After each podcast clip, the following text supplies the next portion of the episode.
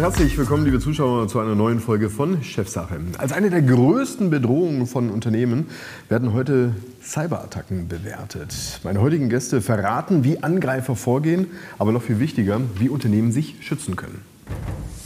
Laut einer aktuellen Studie des Cybersecurity-Anbieters Sophos wurden unter 300 mittelständischen Unternehmen insgesamt 58 Prozent der befragten Unternehmen in diesem Jahr von sogenannter Ransomware, also Erpressungssoftware, angegriffen. Allein 2021 betrug der Schaden für deutsche Unternehmen 203 Milliarden Euro, berichtet der Branchenverband Bitkom. Demgegenüber stehen nur 6,2 Milliarden Euro Investitionen für IT-Sicherheit in 2021. Ja, liebe Zuschauer, und zu Gast im Chefsache Studio begrüße ich ganz herzlich Michael Veit, Technology Evangelist von Sophos und Markus Muth. Sie sind Senior Channel Account Executive von Sophos. Herzlich willkommen, schön, dass Sie beide hier sind. Hallo. Liebe Zuschauer, auch für Sie nochmal zum Hintergrund. Was steckt eigentlich hinter Sophos, ein Unternehmen, welches eben auf das Thema Produkt und Dienstleistungen im Bereich der Sicherheit spezialisiert ist? Rund 1,2 Milliarden Euro Umsatz, knapp 4000 Mitarbeiter. Zwei sitzen jetzt hier im Studio. Herr Muth, ähm, wenn wir mal auf die allgemeine Bedrohungslage zu sprechen kommen, wie stellt die sich denn aktuell in Sachen Cyber Security in Deutschland dar? Können wir weiterhin als sehr angespannt bezeichnen. Hacker haben es sehr einfach heute in kleine mittelständische Unternehmen vorzudringen, einzudringen und mit den gängigen Tools, die ihnen zur Verfügung stehen, haben sie da auch äh, relativ ja, gutes, gutes Potenzial, dass sie da äh, die Eindringversuche positiv sind. Sie werfen gleich ganz viele Fragen auf. Also kleinere Unternehmen. Also zielen in erster Linie die Angreifer auf kleinere Unternehmen ab oder sind im Prinzip alle betroffen? Der Weg des geringsten Widerstandes. Äh, Angreifer sind faul, das heißt, sie suchen sich die Unternehmen, wo sie es äh, sehr einfach haben. Je größer das Unternehmen, desto mehr Mitarbeiter, desto mehr Ressourcen, gut ausgebildete Ressourcen sind vorhanden, um Angriffe abzuwehren. Gerade bei kleineren Unternehmen sind diese Ressourcen nicht da. Liegt nicht daran, dass die kleinen Unternehmen nicht investieren wollen in diese Ressourcen, sondern liegt eher daran, dass einfach diese Ressourcen im Markt nicht zur Verfügung stehen. Muss man gleich noch darauf zu sprechen kommen, wenn es dann auch in Richtung Schutz geht. Aber nochmal vielleicht zu den Angreifern selbst. Was wissen Sie denn über die Angreifer? Wer ist das? Wo sitzen die? Warum machen die das? Weltweit verteilt. Ähm, clanähnliche Strukturen, also wirklich äh, zum Teil wie in einem, wie einem Konzern. Es gibt äh, Unternehmenslenker, es gibt Personalabteilungen, wo nach Urlaub gefragt werden kann. Es gibt Bonis für äh, erfolgreiche Angriffe und äh, klar strukturiert. Und die Angreifer verdienen ein, ja, ein Vielfaches von dem, was eigentlich Unternehmen bereit sind, in äh, Security zum Beispiel zu, investi äh, zu, investieren. Man sagt da bis zu, äh, bis zu dem 30-fachen. ist hier möglich zu verdienen für die Angreifer. Ja. Das heißt also, auf der Angreiferseite sind sehr potente Angreifer. Warum kann man die nicht dingfest machen eigentlich? Ja, warum kann man sie nicht dingfest machen? Sie sind äh, zum Teil äh, stehen sie unter staatlichem Schutz. Wenn ein Angreifer ähm, nicht intern innerhalb des Landes angreift, wird er von äh, internen Strafverfolgungsbehörden äh, nicht äh, belangt. Solange er außerhalb des Landes angreift, äh, genießt er ähm, hier auch ja, rechtliche Freiheiten. Und somit hat sich daraus ja doch ein ganzes Wirtschaftssystem ergeben. Die Cyberkriminellen wie gesagt, sind gut strukturiert und verdienen damit viel Geld. Es gibt ganze Dörfer zum Teil in einigen Regionen der Welt, äh, die nur von Cyberangriffen leben und die ja, gute, schicke Autos fahren. Gehen wir nochmal auf die betroffenen Seite. Herr Veit, ähm, ich glaube, nahezu jeder kennt irgendein Unternehmen oder ist selbst in einem Unternehmen, welches schon Opfer einer solchen Attacke geworden ist. Ich versuche immer irgendwo auch ein Muster äh, erkennbar zu machen, aber ich scheitere offensichtlich daran. Also gibt es denn ein Muster? Nein, nicht wirklich. Die Angreifer, wie es der Herr Muth schon sagte, suchen sich die niedrig hängenden Früchte. Das heißt, Unternehmen, die ihre Hausaufgaben im Bereich IT-Sicherheit in den letzten Jahren oder Jahrzehnten nicht gemacht haben und die deswegen leichte Opfer für solche Angriffsversuche sind. Also technisch werden einfach ganz viele verschiedene Unternehmen überprüft, ob man da eindringen kann.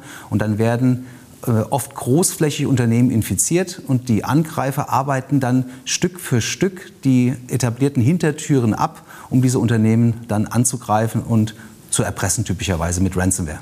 Lassen Sie uns mal über diese Angriffsstrategie sprechen. Wir alle, wir kennen ja, sag ich mal, Viren, wir kennen Trojaner und so weiter. Wenn ich Sie richtig verstanden habe, ist das sozusagen Zeug von gestern, ja? Weil wir alle haben ja mittlerweile solche Virenscanner und so weiter auf unseren Computern drauf, aber die bringen nichts? Also die Angreifer wissen, dass diese Sicherheitssysteme oder diese automatisierten Sicherheitssysteme existieren, genauer gesagt. Ja. Und haben Strategien entwickelt, wie sie an diesen automatisierten Schutzmaßnahmen, zum Beispiel einen Virenscanner oder E-Mail-Sicherheit oder auch Firewalls, wie sie daran vorbeikommen, indem sich Menschen, also äh, Hacker, aktive Menschen dort hinsetzen und schauen, was ist der beste Weg, um in ein Unternehmen einzudringen, um dann dort große Lösegeldsummen im sechs-, sieben-, achtstelligen Bereich zu erkennen, zu erpressen. Und dann lohnt es sich auch für die Angreifer, entsprechend Menschen einzusetzen. Also die Unternehmen haben über die letzten 20, 25 Jahre der IT-Sicherheit gelernt, ich kann mit einer Technologie, mit einer Maschine, einem Antivirus, kann ich böse Sachen von mir fernhalten. Und diese Zeiten sind vorbei. Seit den letzten zehn Jahren sitzen menschliche Angreifer da und denen muss ich als Lösung oder als muss ich entsprechend auch menschliche Verteidiger entgegensetzen. Wie genau gehen denn jetzt nochmal diese Angreifer vor? Also Sie sagen, es ist nicht irgendwie eine Attacke, die mal schnell irgendwie ausgeführt wird oder in der Breite irgendwo eskaliert wird, sondern es geht ganz gezielt um einen Bestand, der möglicherweise über Wochen hinweg passiert, ja? Genau. Also wir haben auch Studien dazu gemacht und durchschnittliche äh, Verweildauer, also wie lange ist ein Hacker im Unternehmen, bevor er auffällt. Zum Beispiel, indem dann eine Verschlüsselung stattfindet, eine Ransomware und die Rechner alle einen schwarzen Bildschirm haben. Das ist ungefähr ein Monat. Einen Monat? Einen Monat haben die, äh, die Angreifer im Durchschnitt Zeit, im Unternehmen sich zaghaft umzuschauen. Das heißt, die schauen, wo sind die Kronjuwelen des Unternehmens. Also zum Beispiel Entwicklungsdaten. Aber es reichen auch schon Projektdaten, personenbezogene Daten. Auch das sind Daten, mit denen kann ich ein Unternehmen erpressen, wenn ich die Daten stehle als Angreifer. Das heißt, die schauen sich in Ruhe um, schauen, wie haben sie das größte Erpressungspotenzial. Wenn sie zum Beispiel das Unternehmen IT-technisch lahmlegen und die IT ist notwendig für den Betrieb, dann werden sie das als Hebel verwenden, um das Unternehmen zu erpressen. Typischerweise ist aktuell so, dass die Angreifer als allererstes Daten stehlen. Das heißt, personenbezogene Daten, Projektdaten, weil wenn die Daten mal gestohlen sind, dann kann das Unternehmen ein noch so gutes Backup gegen die verschlüsselten Rechner, gegen die Ransomware haben. Das bringt nichts. Der Angreifer hat schon diese Daten und hat praktisch eine zweite Erpressungsmöglichkeit, um Lösegeld zu erpressen von den Unternehmen. Das heißt also auch, ähm, das Backup ist durchaus ein Ziel, welches von vornherein attackiert wird, damit erst gar nicht ein Unternehmen in der Lage ist, dieses ja, wieder zu ziehen sozusagen. Ja? Genau. Das Erste, was die Angreifer machen, sich sind praktisch Hintertüren ins System bauen, dass sie auch jederzeit, wenn Rechner neu gestartet werden, wieder reinkommen, dass die sich in zentralen Benutzersystemen Active Directory zum Beispiel von Microsoft, ähm, Benutzer-Hintertür-Administratoren anlegen und auch die Backups entweder löschen oder verseuchen, sodass auch das Zurückspielen eines Backups dem Unternehmen nichts mehr bringt. Wie ähm, genau kommen denn eigentlich denn die Hacker in das Unternehmen rein? Liegt es letztendlich an solchen Typen wie mir, ja, die äh, irgendwie vor ihrem Outlook sitzen und Termine verschicken und natürlich jetzt mittlerweile wissen, Anhänge möglichst nicht öffnen?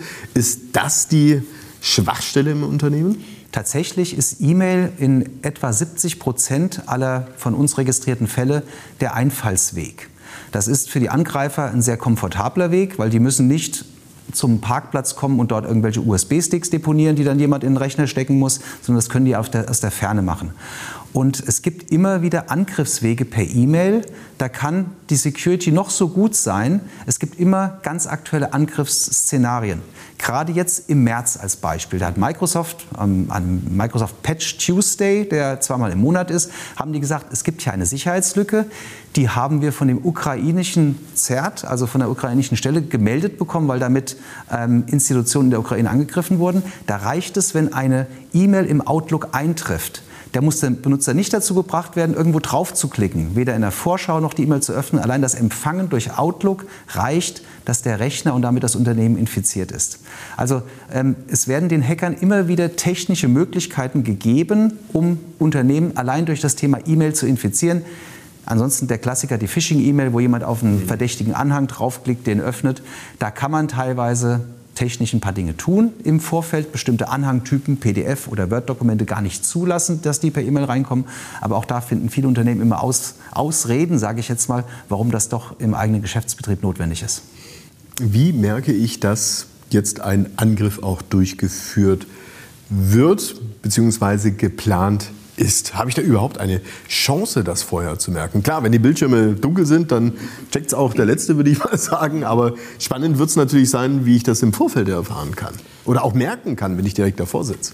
Also die meisten Unternehmen haben Schutztechnologien wie ein Antivirus, nennt sich mittlerweile Endpoint-Sicherheit, da ist maschinelles Lernen und da ist ganz, ganz moderne Technologien dabei, auch Ransomware-Erkennung ist da dabei, ähm, E-Mail-Security, Webfilter, die haben das Ganze im Einsatz und sehr häufig sind die Angreifer faul. Das heißt, die versuchen es nicht von Anfang an mit den ausgefeilten Methoden, sondern die versuchen auf einfachem Wege einzelne von diesen Sicherheitshürden zu überwinden.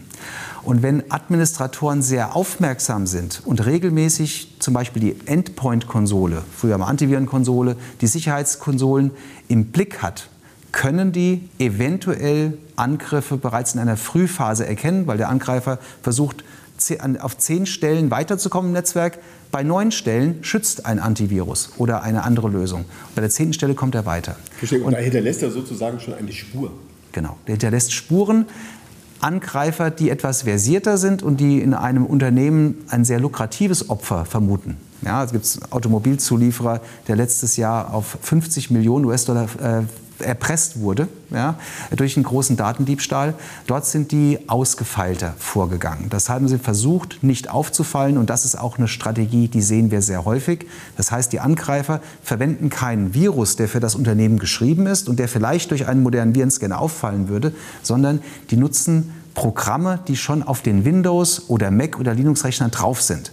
Das sind sozusagen Administrationswerkzeuge, Schweizer Taschenmesser des Administrators, aber auch des Hackers. Und da ist es für den normalen Administrator sehr viel schwerer zu erkennen, ob jemand so ein Werkzeug in bösartiger Art und Weise verwendet. Dazu brauche ich spezielle Werkzeuge, die auch die verdächtige Nutzung von Systemwerkzeugen ähm, erkennen und melden. Das erinnert mich so ein bisschen, ähm, Herr Mutter, an das Hase-Igel-Spiel. Ja? Also wenn wir jetzt hier über die Admins sprechen und die IT, wie, wie sind die denn in der Regel bei den Mittelständlern aufgestellt? Also gerade, sag ich mal, größere Mittelständler haben alle eine IT-Abteilung. Und wenn ich das jetzt hier höre, was Ihr Kollege sagt, dann müssten die ja eigentlich sehen, was da passiert.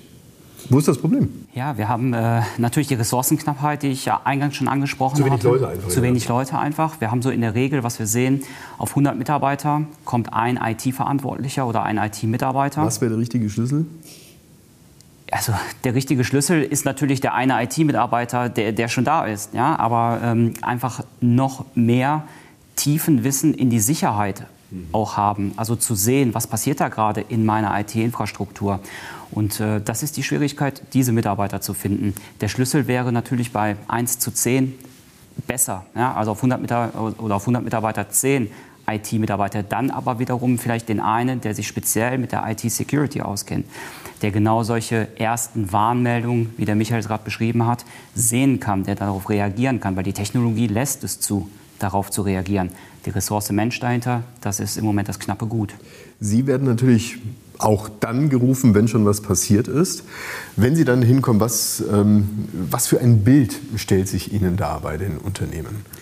Ja, es, ist, äh, es sind ganz unterschiedliche Bilder. Also natürlich äh, Erschrockenheit, ja, dass der Angreifer drin ist. Also es, hat, es hinterlässt immer so das Gefühl, äh, vielleicht haben Sie es auch schon mal erlebt, dass bei Ihrem Nachbarn oder bei Ihnen vielleicht auch eingebrochen wurde. Also diese, Vergleichbar. Ja, dieses Schockerlebnis. Ja, da ist jetzt jemand bei mir eingedrungen, wo ist der? Was hat der mitgenommen? Ist der noch im Haus? Also ist der noch im Unternehmen? Das sind so die ganzen Fragen, die sich dann auftun. Und ganz oft haben wir gerade bei den mittelständischen Unternehmen über mehrere Generationen aufgebaute Unternehmen, ähm, wo die jetzigen Unternehmenslenker wirklich um ihre Existenz bangen und das sehr, auch sehr persönlich nehmen, weil sie sagen, mein Gott, das hat der Großvater schon aufgebaut. Ja, und ich stehe jetzt hier quasi am Rande äh, vielleicht äh, des Existenzverlustes, weil ganz oft einhergehend mit ja, erfolgreichen Hackerangriffen ist auch leider auch die Insolvenz des Unternehmens am Ende nicht direkt, aber so nach zwei bis vier Jahren zu erkennen. Da haben wir auch so Quoten, ich glaube so von circa 50 Prozent bei Unternehmen, gerade Kleinmittel, also KMUs, wo Angriffe erfolgreich waren, dass äh, die am Ende auch leider in die Insolvenz gehen mussten. Ja, das ist natürlich wesentlich. Also sprich, was wollen die denn eigentlich? Erstmal erpressen, aber die Begleitumstände, also dass ein Unternehmen nachhaltig so leiden kann unter einem solchen Angriff, darüber möchten wir gleich sprechen hier bei Chefsache. Also bleiben Sie dran.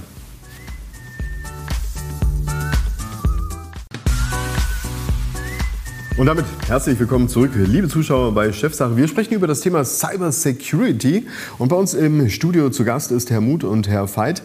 Die Angreifer, die wollen Geld erpressen. Wird das Geld bezahlt? Also bei der Umfrage unter deutschen Mittelständlern haben etwa 40 Prozent tatsächlich die Lösegeldsumme bezahlt um dann einen Nachschlüssel zu bekommen oder hoffentlich einen Nachschlüssel zu bekommen, um wieder an die verschlüsselten Daten ranzukommen. Was ich ja schon ein bisschen skurril finde, ehrlich gesagt. Da hast du einen Einbrecher, der irgendwie in deinem Haus war und der gibt dir dann sozusagen den Schlüssel wieder zurück. Wie kann ich mir sicher sein, dass das dann auch vorbei ist? Man kann sich natürlich nicht sicher sein. Aber die Angreifer haben gelernt, dass es sich auszahlt, insofern verlässlich zu sein, wenn man den Schlüssel auch liefert nach Lösegeldzahlung, weil sonst würden irgendwann die Unternehmen das merken und würden diese Zahlungen einstellen und versuchen auf anderen Wegen, über Backups oder auf anderen Wegen, wieder an die verschlüsselten Daten ranzukommen. Was ist mit den anderen 60 Prozent, die jetzt nicht gezahlt haben? Was passiert denn? Die haben das dann zum Beispiel aus einem Backup wieder zurückgespielt, okay. oder weil sie auch prinzipiell gesagt haben, wir wollen diese Industrie nicht mit noch mehr Geld befeuern, mhm. weil natürlich je größer die Anreize für die Angreifer sind, desto mehr finden sich auch die, die dieses Geschäft betreiben vielleicht ein bisschen historisch. Das Ganze fing so 2015, 2016 mit Locky an. Das waren so die ersten sehr breit gestreuten Verschlüsselungstrojaner. Da konnte man sich mit 300 US-Dollar freikaufen und nicht nur die private Fotosammlung, sondern auch die Geschäftsdaten, den verschlüsselten Firmenserver wieder entschlüsseln. Und dann sind die Angreifer sehr schnell auf den Trichter gekommen, dass wenn sie nicht in die Breite streuen, auch Privatanwender äh, abzielen, sondern wenn sie sich gezielt auf Unternehmen konzentrieren, dass sie dort einfach sehr, sehr viel höhere Lösegeldsummen äh, erhalten. Und die befragten deutschen Unternehmen, die, die gezahlt haben, haben im Durchschnitt 1,2 Millionen Euro an Lösegeldsumme gezahlt, um wieder an die Daten zu kommen. Und tatsächlich haben die meisten aber nicht alle Daten wiederbekommen, sondern nur einen Teil, wenn auch teilweise einen großen Teil. Herr Muth, wenn wir jetzt über den Schaden sprechen, wenn du jetzt, sage ich mal, so ein Lösegeld bezahlt hast, dann könnte man ja meinen, ähm, alles wieder in Ordnung, ist aber bei Weitem nicht so. Sie berichteten darüber, dass einige Unternehmen Jahre später von der Bildfläche sozusagen verschwinden. Warum? Was passiert? Ein großer, äh, nicht zu beziffernder Schaden ist ja auch beispielsweise der Imageverlust. Verlust von Kunden, Verlust von Lieferanten, die das Vertrauen verloren haben. Welcher äh, Kunde mag heute drei oder vier Wochen länger auf seine Ware warten. Wir arbeiten oder wir leben doch in der Just-in-Time-Lieferwelt. Mhm. Und äh, je nachdem, welche Kundenstrukturen Sie dort haben, dann wenden die sich ab, dann gehen die zu den Mitbewerbern. Und das sind natürlich, das führt dazu, dass langfristig eine Insolvenz am Ende dabei herauskommen könnte, mhm. führt aber auch dazu, dass wir einen hohen, gerade im Image-Schaden, einen nicht zu beziffernden Schaden haben. Heute ist der Druck für Unternehmen generell sehr hoch, dass je nachdem, welche Branche sie beliefern, machen wir mal die Automobilindustrie, hier sitzen wir ja auch in einer Region, wo sehr viel für die Automobilindustrie zugeliefert wird. Automobilindustrie gibt heute Vorgaben, Compliance-Vorgaben, dass Zulieferer bestimmte Sicherheitsstufen auch erfüllen müssen, bestimmte Vorgaben, Audits erfüllen müssen, um überhaupt liefern zu dürfen. Da geht es gar nicht mehr um das Produkt, sondern da geht es eigentlich auch um die Angst, von eventuell miteinander verbundenen ERP oder auch anderen Systemen, dass sich hierüber vielleicht auch der Angreifer über das schwächste Glied der Kette, Zulieferer, zum Automobilkonzern, der meistens ja sehr groß und sehr gut aufgestellt ist, was IT-Security angeht, dass er sich vielleicht über einen Kanalzugang be ja, beschafft, der eigentlich eher als ja, vertrauenswürdiger Kanal angesehen wird. Das heißt also auch hier auf der Ebene äh, sehr, sehr hohes ja, Sicherheitslevel, sehr hohe Compliance-Anforderungen an die Unternehmen. Da lassen wir uns jetzt mal über das Thema Schutz sprechen. Mhm. Also sprich, ähm, was ganz genau kann denn jetzt ein äh, Mittelständler machen? Wir ähm, kennen jetzt die Rahmenbedingungen. Du hast ähm, bedingt viele Möglichkeiten, Ressourcen in Form von Personal am Markt zu rekrutieren und auch entsprechend zu qualifizieren. Aber ich möchte jetzt das Spiel nicht, äh, ich möchte mich da jetzt nicht ergeben lassen oder sowas. Also das heißt, was ganz genau kann ich denn jetzt tun, Herr Muth? Wir können einen sehr schönen Vergleich herstellen. Nehmen wir mal, was heute in jedem Unternehmen und in jedem privaten Haushalt vorhanden ist, eine, ein Rauchmelder, der aufgeschaltet ist auf eine Brandmeldeanlage. Mhm. Ähnlich kann man die Sensorik in der IT-Security äh, sehen, das kann man sehr schön spielen. Je mehr Rauchmelder, je mehr Möglichkeiten, Sensorik ich in meine Räume, also in die IT oder in die IT-Infrastruktur implementiere, desto eher sehe ich, hier ist ein Angreifer, der versucht gerade vielleicht über ein Bordmittel, was erstmal die Technologie als nicht böse oder nicht gut einstuft, sondern in so einem Graubereich einstuft. Die Sensorik sagt dann aber in dem Moment, hier ist was, schau mal nach. Und dann muss man halt die Ressourcen, wenn man sie nicht im eigenen Haus hat, extern am besten mit aufschalten, dass sich von extern ein Experte jetzt mal hier drauf schaltet und genauer reinguckt, ist das hier nur ich sag mal, ein bisschen Rauch, weil jemand die Zigarette nicht ausgedrückt hat? Mhm. Ja, oder haben wir hier vielleicht so einen schwelenden Kabelbrand hinter einem Schrank, wo jetzt mal jemand genauer nachschauen sollte? Also Beispiel, ähm, wenn ich jetzt Freitagabend 22 Uhr komme jetzt vom Dreh und komme noch mal kurz ins Studio, werfe noch mal die Kiste an und ähm, arbeite noch ein bisschen rum, dann würde dann ein bisschen Rauch sozusagen im übertragenen Sinne bei Ihnen äh, aufsteigen, weil Sie sagen, Mensch, der Benzmann, der ist eigentlich nie um 22 Uhr freitags da. Ganz genau.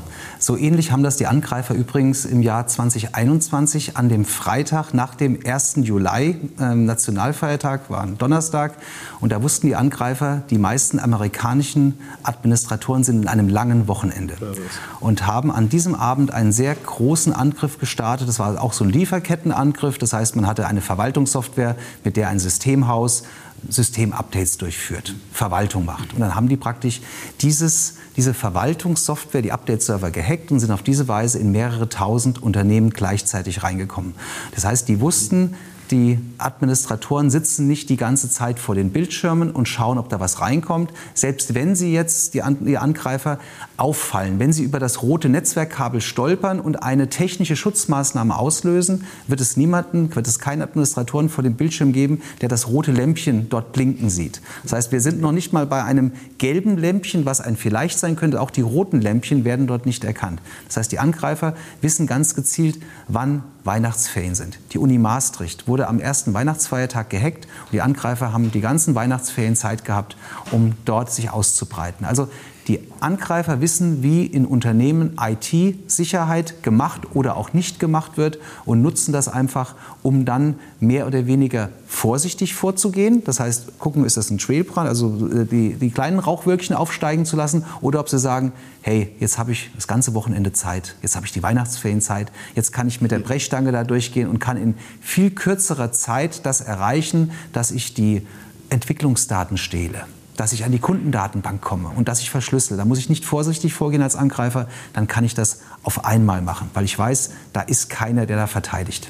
Herr Muth, ähm, wenn ich jetzt eine Infrastruktur in meinem Unternehmen installiert habe, beispielsweise über einen Dienstleister, der diese Rauchwölkchen, wir bleiben jetzt einfach mal bei diesem Bild, äh, für mich jetzt sozusagen checkt im Hintergrund, weil ich nicht selbst die Ressourcen habe. Was bedeutet denn das für mich jetzt als User vor der Glotze? Weil mir macht das ja überhaupt keinen Spaß, wenn ich jetzt irgendwie eine Mail abschicken möchte oder was weiß ich für einen Vorgang habe und dann kommt Lämpchen oder Fältchen oder sonst irgendwas von der IT, äh, Achtung müssen wir prüfen, Achtung müssen wir prüfen, weil was ich dort sozusagen an Schutz investiere, kann ich ja dann am Ende wiederum im Rahmen eines Prozesses wieder draufzahlen. Also Unternehmen sollten die Ressourcen, wenn sie sie sich innerhalb ihres Unternehmens aufbauen wollen oder können, weil sie keine Ressourcen finden im Markt, äh, sollten das über externe Dienstleister mit hinzukaufen. Das können Systemhäuser sein, das können auch jetzt wie in unserem Fall der Hersteller sein. Wir liefern diese Expertise also mit. Das heißt, von außen betrachtet haben unsere Kollegen die Möglichkeit, diese kleinen aufsteigenden äh, äh, Wölkchen zu erkennen und jetzt auch genauer zu, nachzuschauen und zu hinterfragen, was wird jetzt daraus? Lieber das Unternehmer, schnell. das geht schnell, genau. Das ist eine, ist eine Sache von einer Minute, unter einer Minute, mhm. wo dieses Signal identifiziert wird. Dann wird die Kommunikation aufgebaut, entweder zum Unternehmen, die haben meistens irgendwie ein Notfallteam, was man erreichen kann, oder aber wenn es outgesourced, outgesourced ist, dann ist es halt das Systemhaus. Dann kontaktieren wir das Systemhaus und dann hinterfragen wir. Dann gehen wir einen, einen klar aufgestellten Prozess durch, wo wir unsere Fragen fragen und am Ende kommt halt dabei raus, Daumen hoch, soll so sein. Herr Benzmann sitzt leider Freitagabend 22 Uhr am Rechner oder soll nicht so sein. Herr Benzmann ist eigentlich im Urlaub. Ja, das sehen wir nämlich in der, äh, in der ja, Personalabteilung, die ja mittlerweile auch elektronisch funktioniert, mhm. dass er eigentlich in, auf der Japanreise ist. Und das kann eigentlich gar nicht sein, dass hier um 22 Uhr dieser Rechner gerade läuft. Geben Sie uns noch abschließend, Herr Veit, einen Ausblick. Die Technologie entwickelt sich ja rasant. Viele Unternehmen arbeiten auch schon KI. Auch die vernetzte Fabrik ist mittlerweile Standard. Ähm, wo wird sich denn auch die Cybersecurity hinentwickeln? Wird es überhaupt mal einen Zustand geben der absoluten Sicherheit? Also den Zustand wird es nicht geben, aber man kann einen ganz sehr guten Schritt als Unternehmen gehen, auch mit überschaubarem Aufwand um zu verhindern, dass das Unternehmen stillsteht durch so einen Cyberangriff. Im Endeffekt ist es so, dass man früher so isolierte Systeme, ich habe hier mal einen Virenscanner, da habe ich mal eine E-Mail-Sicherheit, dass man die miteinander vernetzt. Also sprich, ich habe nicht nur den Rauchmelder, ich habe auch den Temperatursensor, ich habe einen mhm. CO2-Melder und ich merke auch, habe einen Sensor, der mir sagt, ob irgendwo ein Fenster oder eine Tür offen ist. Und wenn ich praktisch an, im Netzwerk und am Endpoint und auf Mobilgeräten, auf unseren Smartphones, die wir alle dabei haben, wenn ich überall die Sensorik zusammenschalte, dann haben Sicherheitsspezialisten einfach ein größeres Bild und können sehr viel präziser und schneller entscheiden, ob da ein Angreifer vielleicht gerade die ersten Schritte geht und man ihn erwischen kann, noch bevor er die Kundendatenbank oder meine Entwicklungsdaten gestohlen hat und auch lange bevor er dann die Verschlüsselung durchführt, weil die Ransomware-Verschlüsselung ist der allerletzte Schritt in einem Angriff und nicht der erste. Vorher werden Daten gestohlen. Das heißt,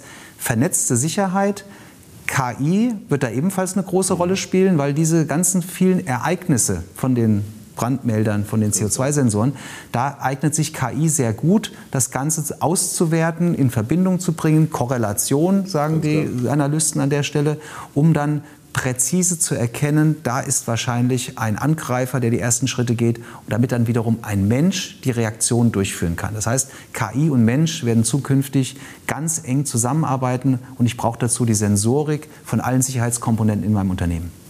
Herzlichen Dank für diese Einblicke. Sie haben uns auf jeden Fall äh, Mut gemacht, ich will es mal so sagen. Ja? Und ähm, ich hoffe, dass das ähm, Ungleichgewicht, welches wir eingangs in dem Einspielfilm gesehen haben, hinsichtlich Investitionen in IT versus Schaden, dass das doch möglichst bald sich auflöst. Herzlichen Dank für das Gespräch, liebe Zuschauer. Das war es soweit hier bei Chefsache. Es würde mich freuen, wenn Sie in zwei Wochen wieder einschalten. Diese und vergangene Sendungen finden Sie bei uns auf der Homepage. Bis dahin alles Gute. Tschüss.